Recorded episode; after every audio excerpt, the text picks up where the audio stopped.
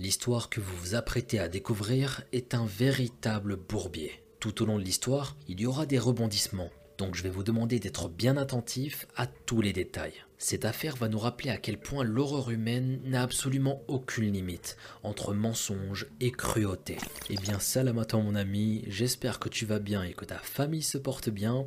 Aujourd'hui on se retrouve pour une nouvelle vidéo on va parler d'une affaire criminelle digne d'un film. Ouais, on peut le dire, digne d'un film. Vous allez voir, tout au long de l'histoire, on va découvrir des petits détails qui vont bousculer toute l'enquête. Je vais pas vous spoiler plus, sans plus attendre, on va commencer. Je vais vous demander d'éteindre votre lumière, de vous installer tranquillement et de vous laisser emporter par ma voix.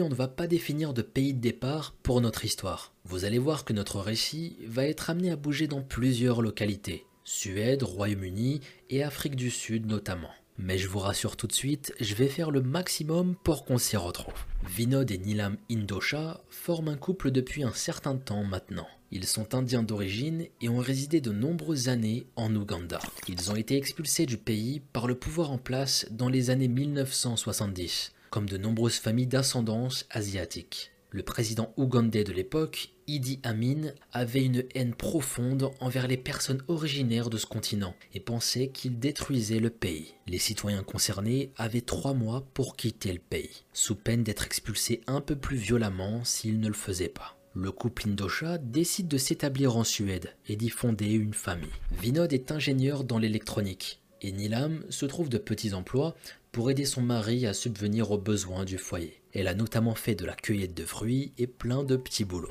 Annie Indosha, leur fille, est née le 12 mars 1982 à Maristad, en Suède. La jeune fille grandit au sein de cette même ville, où elle s'épanouit. Elle a un frère Anish et une sœur Ami. Annie est une femme souriante, brillante, que l'on qualifie également d'insouciante. Elle encourage ses proches à profiter de la vie, en chaque instant. Un truc que je dis bien souvent aussi, faut profiter de cette vie. Elle est courte, donc faut profiter de chaque instant et au mieux avec les personnes qu'on aime. En 2006, Nilam la maman est diagnostiquée d'un cancer de l'utérus à l'âge de 55 ans. Annie, qui se trouve à l'université, prend une année afin de pouvoir prendre soin d'elle. Il était hors de question pour elle de laisser sa mère sans assistance pendant cette épreuve terrifiante. Ici, je trouve ça magnifique le comportement de la jeune Annie. Ça nous rappelle à quel point il est important de prendre soin de nos mères. On n'en a qu'une et elle avait raison, c'est important d'en prendre soin. La mère de famille est d'une force incroyable et soutenue par ses proches, elle se bat vaillamment contre la maladie. Au fil du temps, l'état de santé de Nilam finit par se stabiliser.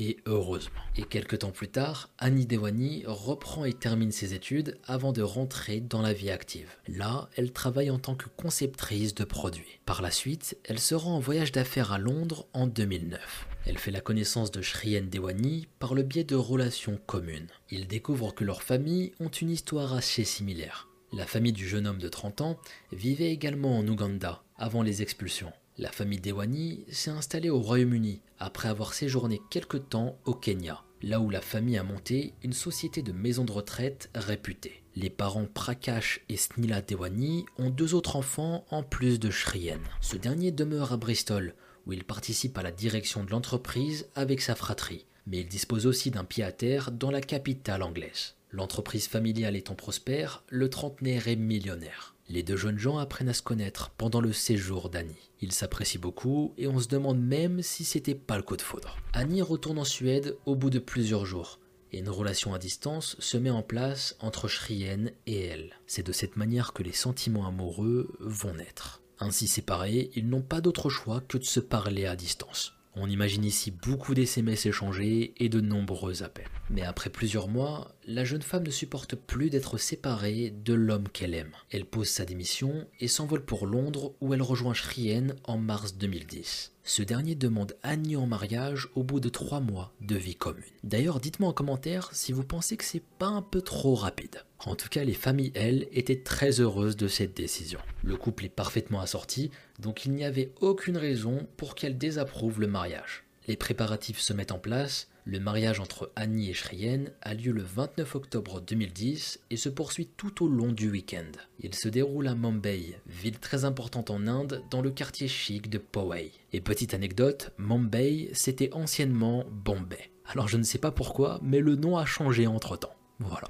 La cérémonie traditionnelle est magnifique et le lieu de réception est somptueux. Les invités sont subjugués par les festivités et les mariés sont aux anges. Une nouvelle vie s'offre à eux et c'était un véritable bonheur. Comme beaucoup de leurs proches n'ont pas pu assister à la cérémonie, Annie et Shrien envisagent d'organiser une nouvelle réception l'année suivante. Shrien va s'occuper de tout ça et prépare la lune de miel du couple. C'est décidé, le voyage aura lieu en Afrique du Sud en novembre 2010. Les jeunes mariés s'envolent pour le Cap, la capitale, et là-bas ils reprennent directement un vol afin de se rendre au parc national Kruger, qui est une réserve animalière. Ils y demeurent quatre nuits avant de retourner à la capitale. Shrien et Annie font la connaissance d'un chauffeur de taxi. Il s'appelle Zola Tongo et c'est lui qui va les conduire jusqu'au Cap Grace Hotel, un palace prestigieux où ils ont prévu de séjourner. Ils décident de prendre le contact du chauffeur afin de faire appel à lui pour leur prochaine visite. Le lendemain soir de leur retour au Cap, Annie et son mari ont pour projet de découvrir une taverne du township de Gugu. Oui, Gugu. Le nom est un peu spécial, je, vous l'accorde. Ils n'ont pas choisi le nom le plus stylé, que, voulez-vous que je vous dise? Bref, ils veulent se rendre à Gugu pour y passer un moment authentique. Alors pour info, c'est un coin décrit comme dangereux, là-bas il y a de la pauvreté, de la criminalité, et eux, ils veulent y passer un moment authentique. Avant de penser à cette destination, je t'avoue qu'il y avait les Maldives avant. Ou euh, je sais pas moi, des, îles paradisiaques en Grèce. Enfin bon, pourquoi pas, après tout. C'était quand même très bizarre de vouloir se rendre dans un bidonville pour vivre un moment authentique. J'aimerais d'ailleurs émettre un raisonnement ici, si vous le permettez. Et je pense ici qu'ils ont dû être prévenus que ce n'était pas une bonne idée de se rendre là-bas. Donc c'est encore plus bizarre. Shrien et Annie venaient d'un milieu aisé, en particulier Shrien, donc c'était assez dangereux de se rendre là-bas en mon sens. Comme je l'ai dit, un moment authentique dans un bidonville, c'était plutôt étrange. Le 13 novembre 2010, le couple se trouve dans le taxi de Zola Tongo. Le chauffeur les conduit dans un petit restaurant où le couple dîne en amoureux. Le couple est récupéré quelques temps plus tard et la voiture prend le chemin de Gugu Letu. Mais là, c'était pas faute de prévenir, il va se passer ce qui va se passer et c'est pas étonnant à vrai dire. Le véhicule est pris dans un carjacking à une intersection. Deux hommes armés s'introduisent dans le taxi avec de sombres dessins en tête. Le chauffeur de taxi est contraint de sortir après avoir conduit Annie et ses ravisseurs pendant 20 minutes. Le jeune marié est jeté par la fenêtre arrière du véhicule. Après que son portable lui a été arraché, ils l'ont poussé hors du véhicule. Ils lui ont aussi volé sa montre ainsi que son portefeuille. Annie est gardée sur la banquette arrière et disparaît avec les deux inconnus. La police est contactée par un passant suite à cet événement surréaliste. Le mari n'a pas eu le temps de s'interposer afin de sauver sa jeune épouse. Le taxi était déjà parti à toute vitesse. Shrien, le jeune marié, est dans tous ses états. Et tu m'étonnes, ce qu'il vient de vivre est juste horrible. Voir celle que tu aimes se faire enlever juste devant tes yeux, j'imagine pas la sensation qu'il a dû avoir. Le lendemain, le taxi est retrouvé avec le corps d'Annie au niveau de la banquette arrière. La jeune femme a une blessure à l'arrière de la tête, causée par une arme à feu. Plusieurs objets appartenant à Annie ont été volés. Un bracelet, son sac à main ainsi que son portable. La scène de crime ressemble à un enlèvement ayant mal tourné. Annie avait seulement 28 ans au moment de sa mort. Une autopsie est réalisée sur le corps de la victime. Annie n'a pas été violentée ni agressée sexuellement. La jeune femme a des échymoses au niveau d'une de ses jambes, laissant entendre qu'elle s'est débattue, certainement pour quitter le taxi et retrouver son mari. Elle a été tuée par une balle dans la nuque qui a également traversé sa main. Le médecin légiste sud-africain suppose qu'Annie s'est protégée sur la banquette arrière alors que l'assaillant armé tournait son arme dans sa direction. Donc ici, il faut imaginer la victime dans cette posture, en train de se protéger de cette balle qui se pointe vers elle. Mesquina, à ce moment-là, je pense qu'elle savait que c'était terminé. Après ce terrible événement et la découverte de la mort d'Annie, l'enquête débute avec l'examen du taxi dans lequel le corps d'Annie a été retrouvé. Une empreinte de pomme isolée est analysée. Elle appartient à un homme nommé Xolil Mjeni. Et d'ailleurs ici, m'en voulez pas pour certains prénoms. Ils sont plutôt très très durs à prononcer, donc euh, m'en voulez pas. Et d'ailleurs, restez bien focus, histoire de pas s'y perdre avec tous ces prénoms.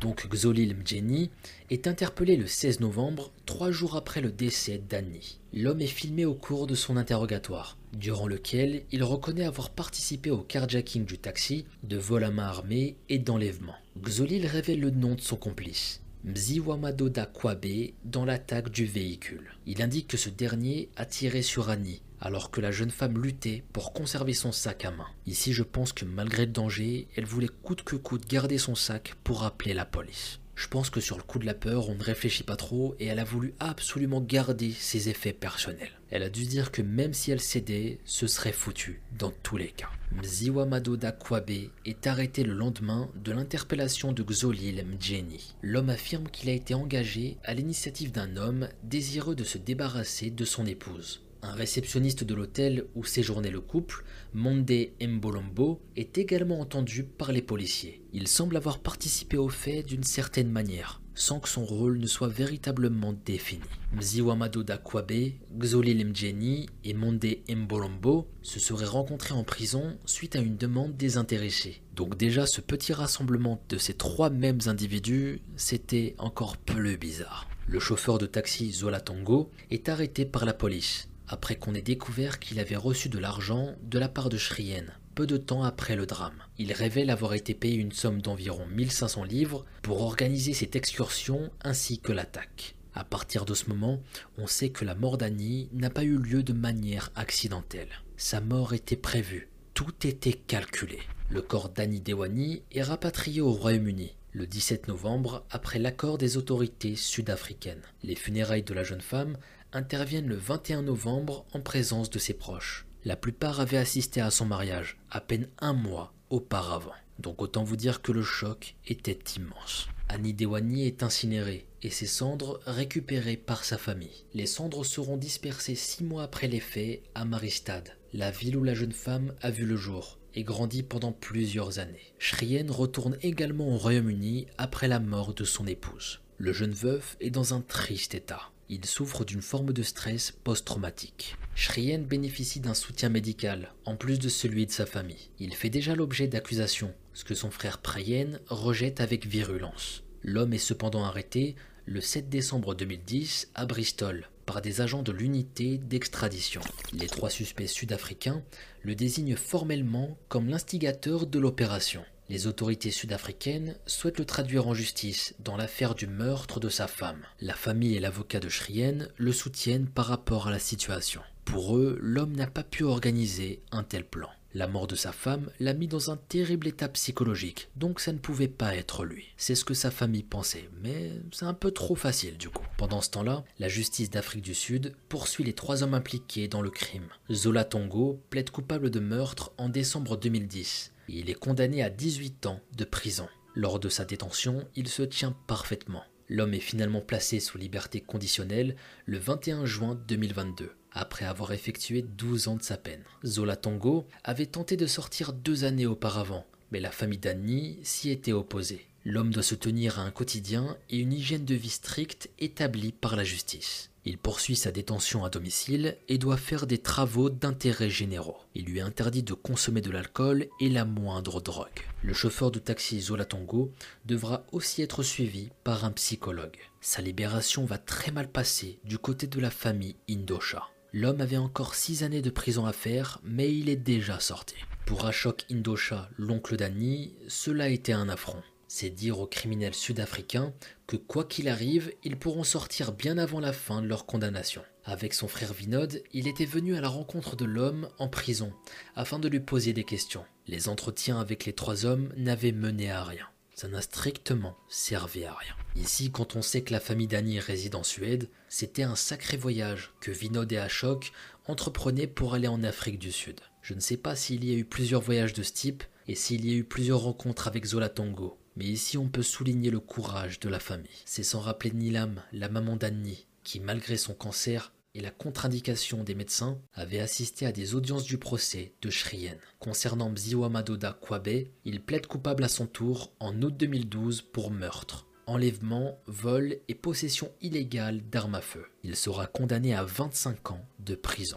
Il devait être jugé conjointement à Xolil Mgeni, mais ce dernier ayant de graves soucis de santé, un procès a eu lieu pour lui seul. Xolil Mgeni est jugé et reconnu coupable de meurtre en novembre de la même année. L'homme a été diagnostiqué d'une tumeur au cerveau en 2011. À ce moment, il était déjà en détention préventive. L'état de santé de Xolil se dégrade en juin 2014. Sa demande de libération pour raison médicale est refusée le mois suivant. L'homme va finir par mourir le 18 octobre 2014 à la prison de Goodwood au Cap. Le comportement de Shrien suite à la mort de son épouse est à se poser de nombreuses questions. On a parlé un peu plus tôt de l'argent donné au chauffeur de taxi, ce qui est déjà une action suspecte. Shrien s'était inscrit en 2004 sur un site pour faciliter les rencontres entre hommes. L'homme n'a pas cessé de consulter le site de rencontre alors qu'il était en lune de miel et même un jour après la découverte du corps d'Annie. Il continuait de se connecter les jours suivants. Des témoignages révèlent que Shrien a eu recours à des prostituées hommes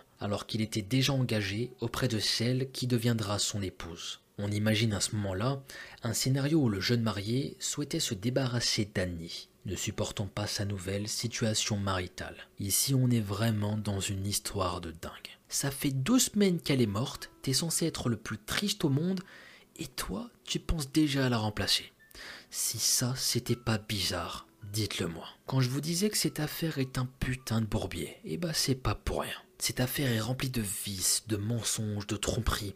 Enfin, il y a beaucoup de choses vraiment sombres. La justice sud-africaine souhaite rapatrier Shrien sur son vol en vue d'un procès. Il est accusé d'enlèvement, assassinat et vol avec circonstances aggravantes. L'intéressé refuse cette situation. Il ne veut pas faire de procès. Et de toute façon, pour lui, il n'était pas en état de le faire. La Haute Cour de justice de Londres bloque la procédure en mars 2012, compte tenu de la fragilité de l'accusé. Shrien est extradé vers l'Afrique du Sud le 7 avril 2014, ce qui est un soulagement pour la famille d'Annie. L'homme était hospitalisé à Bristol, et avait entrepris des démarches pour ne pas avoir à retourner en Afrique du Sud. La Haute Cour de Londres a accordé l'extradition du trentenaire à condition qu'il soit renvoyé au Royaume-Uni si sa santé venait à se détériorer. Les trois hommes impliqués dans le carjacking, les deux assaillants et le chauffeur de taxi, doivent témoigner au cours de l'audience de Shrien Dewani. Mandé Mbolombo, le réceptionniste de l'hôtel Cap Grace, fait également partie des témoins. L'homme a obtenu une immunité pour son témoignage. Il est dévasté par ce qu'il a fait, lui qui avait assuré être innocent au départ. Shrien, quant à lui, est accompagné d'un médecin et d'une infirmière jusqu'au Cap. S'il est directement conduit au tribunal pour audience, il ne supporte pas cette situation. L'avocat de l'accusé met en avant dès le départ que son client est bisexuel et qu'il a entretenu des relations tarifées avec des hommes. Malgré cette information, il refuse de concéder que son client n'aimait pas son épouse. Ici, pour eux, il ne s'agissait en aucun cas d'un mariage arrangé. Annie et Shrien se sont rencontrés par le biais d'amis, et ils ont maintenu le lien pendant des mois, avant que la jeune femme ne vienne vivre à Londres. Mais la double vie de Shrien est révélée. Il a eu recours à des prostituées hommes alors qu'il était en couple avec Annie. L'accusé aurait caché cette part de sa vie car il venait d'une famille hindoue conservatrice. Shrien est notamment habitué à consulter un site de rencontre, sur lequel il a un profil depuis de nombreuses années. Son activité en ligne est détaillée, en particulier dans les jours précédents et suivants le sort d'Annie. La famille de cette dernière est sous le choc.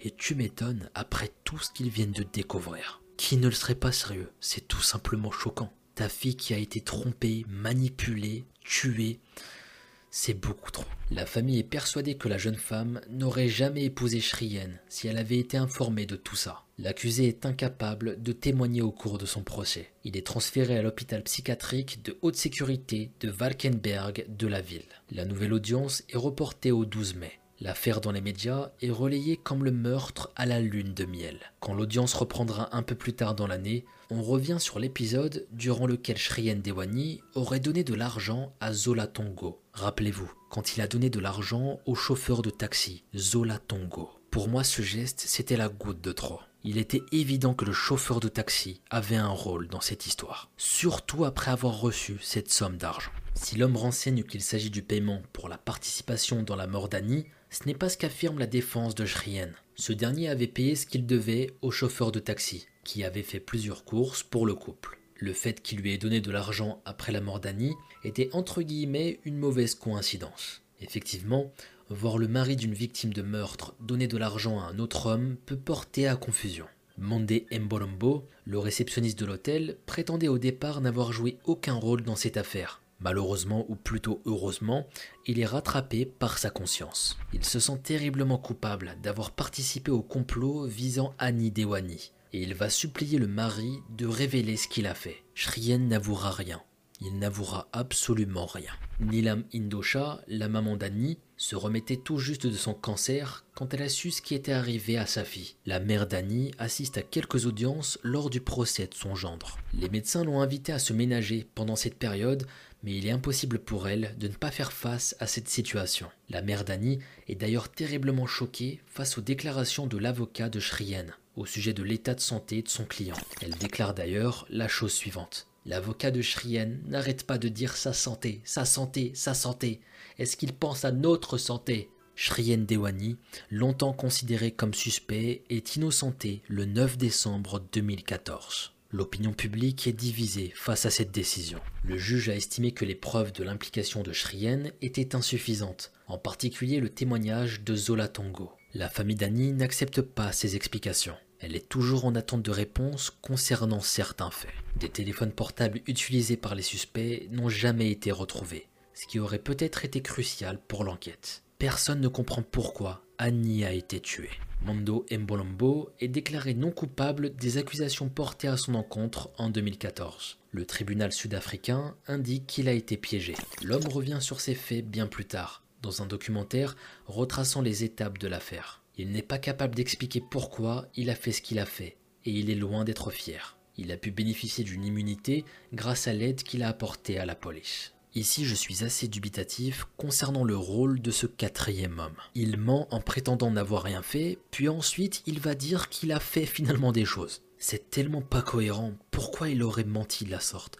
Enfin bon, la famille d'Annie est toujours aujourd'hui en attente de réponse. Entre les Sud-Africains impliqués et le veuf, elle est persuadée que de nombreux éléments ont été passés sous silence. Elle a lancé plusieurs appels à Shrien afin de comprendre, mais ses demandes sont restées sans réponse. Le mari d'Annie n'a plus voulu rencontrer les proches de son épouse et n'a parlé d'elle qu'une fois publiquement après que la juge ait statué de son innocence. Shrien Dewani a retrouvé l'amour auprès d'un photographe brésilien après avoir été blanchi de toute accusation. Il s'est rendu avec son nouveau conjoint à Mumbai, ville même où il avait célébré son mariage avec Annie quelques années plus tôt. Ici, je trouve que c'est un peu glauque de retourner dans la même ville où il a fait son mariage avec Annie. Soit c'était une destination de prédilection, soit il en avait strictement rien à foutre. Perso, si un tel drame s'était produit, t'as trop de souvenirs qui remontent à la surface. Tu peux pas faire ça dans le même lieu.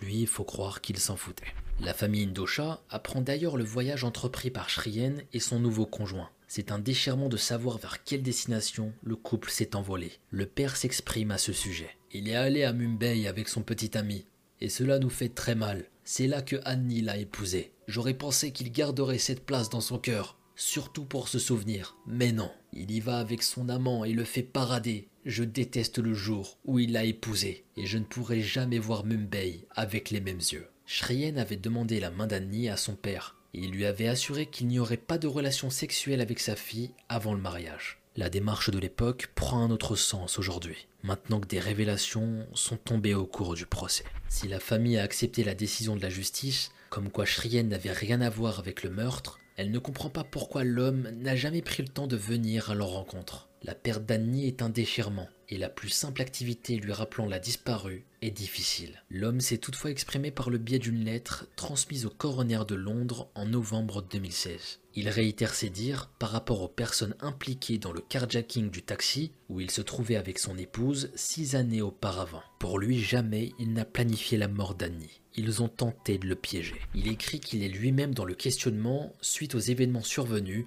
ayant conduit à la mort d'Annie et a le même ressenti que la famille de cette dernière. Les trois accusés ont passé des accords avec les autorités pour bénéficier de réduction de peine contre des preuves tangibles contre lui. Shrien avait été innocenté car les preuves n'ont pas permis une inculpation. Il est donc toujours en liberté et mène une vie paisible comme si toute cette histoire n'avait jamais existé.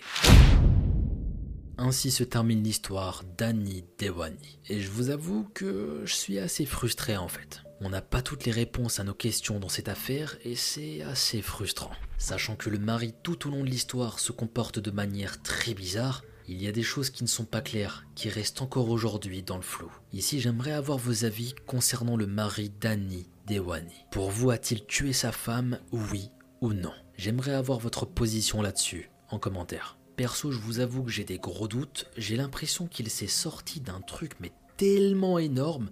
Alors, je sais pas comment il a fait. Enfin, j'ai ma petite idée. Ou plutôt, j'ai mes petites hypothèses. Dites-moi ce que vous en pensez. Alors, pour moi, j'ai l'impression qu'il a commandité le meurtre qu'il l'a tué et que dans cette affaire, il y a pas mal de corruption, d'argent et que ce mec a totalement le pouvoir sur cette affaire. Voilà ma position. Alors peut-être que je vais très très loin, mais je sais pas, c'est ce que je ressens au fond de moi. Dites-moi ce que vous pensez de mon hypothèse. En tout cas, pour moi, le mari n'est pas du tout, du tout sain. Enfin bref, je vais pas trop spéculer et je vais vous laisser avoir votre propre avis sur cette affaire. En tout cas, j'ai hâte d'avoir vos avis et qu'on puisse en débattre tous ensemble dans les commentaires. Et concernant les familles, j'espère qu'ils vont réussir à se remettre d'un tel drame. Perdre sa fille sans même savoir la raison exacte de pourquoi elle a été tuée, il a rien de pire. Au fond, je pense qu'on veut tous savoir la vérité en fait. Parce que rester dans le mystère, je pense qu'il n'y a rien de pire. Enfin bon, cette vidéo touche à sa fin il est temps pour moi de vous laisser. C'était un plaisir d'être avec vous aujourd'hui et de vous partager cette nouvelle vidéo. Pour ceux qui sont toujours là, venez me faire un petit coucou sur mon Instagram Mogota Je vais essayer de répondre à un maximum de personnes juste après cette vidéo. Promis. Et peut-être qu'on aura une petite discussion, vous et moi, bande de fourbes. Enfin bon, prenez bien soin de vous et vos proches et on se dit à très vite pour une nouvelle vidéo. C'était Mogota.